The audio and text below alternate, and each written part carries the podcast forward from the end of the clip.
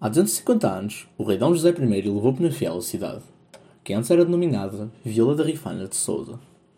Mas como surgiu esta designação? Reza a lenda que, por volta do ano 950, uma Dona Dias, uma célebre e rica mulher, fundadora do mosteiro e castelo de Guimarães, também viúva do conde Hermenegildo Gonçalves, governador do condado portugalense, realizava a partilha dos bens com dois dos seus seis filhos. Mas eles recusaram as terras que iriam herdar.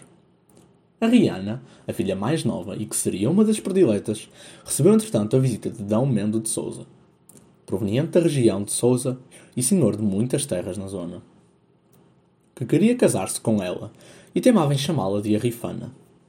No entanto, nem mãe nem filha queriam que tal acontecesse.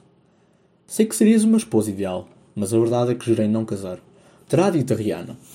Segundo explica o historiador penafidelense José Coelho Ferreira através de um artigo que escreveu como adaptação da narração do livro Lendas de Portugal, para seguir guardando a memória.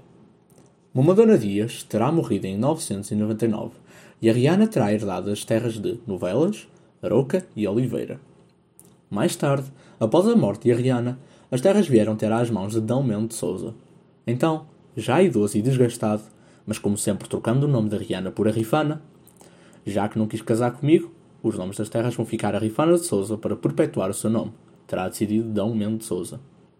E assim surgiu o nome de Rifana de Souza.